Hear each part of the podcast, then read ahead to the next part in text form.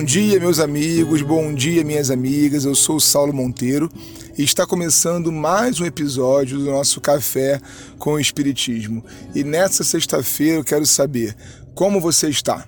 Eu espero sinceramente que você esteja muito bem, mas olha, se não estiver, calma, faz parte do ciclo. Não fique mal por não estar bem.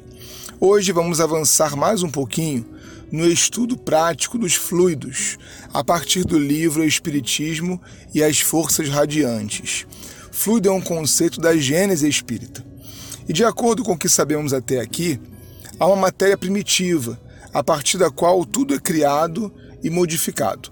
Leon Denis dá uma aula neste livro que estamos estudando sobre a constituição e a apreensão dos fluidos mas o que mais nos interessa é a aplicação prática, os usos disso em nossa vida. Para conceituar esse tema em termos práticos, nosso autor começa dizendo: trata-se da origem da atração, da fascinação, das influências boas ou mais. Em uma palavra, do domínio que certos homens exercem sobre os indivíduos e sobre as multidões. Sabemos que tal orador ou tal artista impressiona o público antes mesmo de ter falado ou atuado em certas vezes. Essa lei, pelo que eu entendo, funciona tanto no macro quanto no microcosmo, sabe?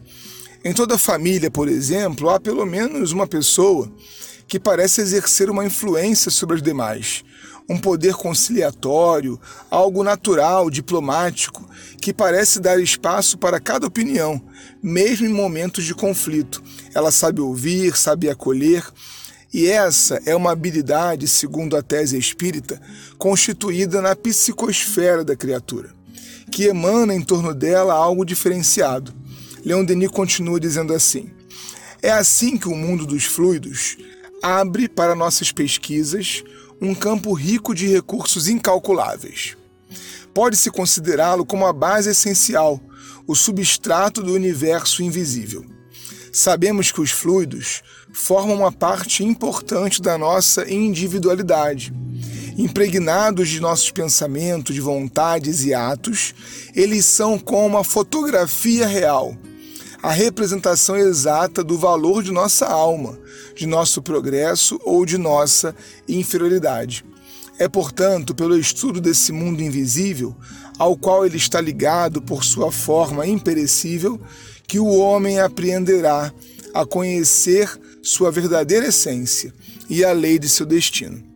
Outros autores clássicos do Espiritismo, pelo que a gente sabe, como Bozano, no livro Pensamento e Vontade, que eu estou lendo em conjunto com esse aqui de Leon Denis, vão nos mostrar que o pensamento constrói em torno dos seres humanos aquilo que popularmente ficou conhecido como aura.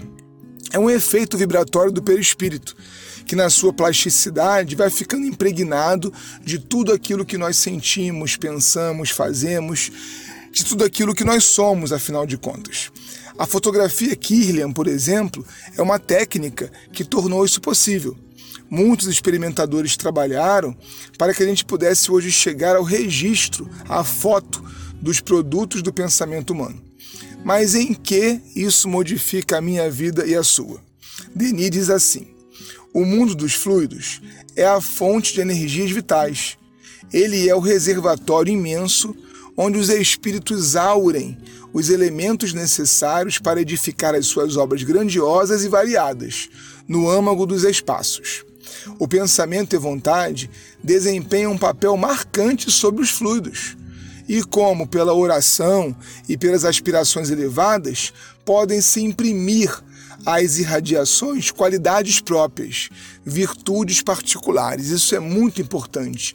Pode se imprimir às irradiações qualidades próprias, virtudes particulares.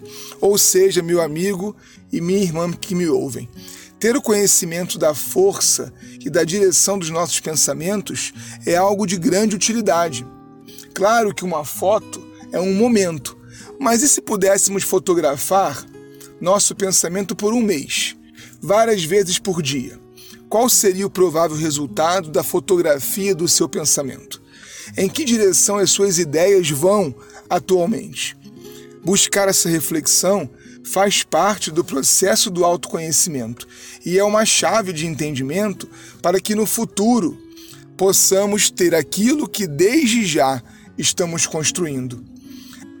Para o Espiritismo, o destino é uma construção. Se por um lado estamos determinados pelo progresso a crescermos e um dia atingirmos as perfeições relativas, por outro lado, o modo como isso se dará e as maneiras que vamos adotar para realizar essa caminhada são absolutamente voluntárias e próprias de cada um. Dia após dia, vamos nos tornando colaboradores diretos de um processo complexo de manutenção da harmonia e de construção do bem, como destaca Leon Denis aqui. É nesse equilíbrio das coisas que se mostra a harmonia soberana, que rege o mundo, tanto no campo moral quanto na ordem física. Somente quando o homem puser o seu pensamento, a sua consciência e seus atos de acordo com essa lei soberana, é que a ordem e a paz reinarão sobre a terra e a humanidade conhecerá o reino da justiça e do amor. Justiça e amor sobre a terra dependem dos planos e das ações que construirmos desde agora.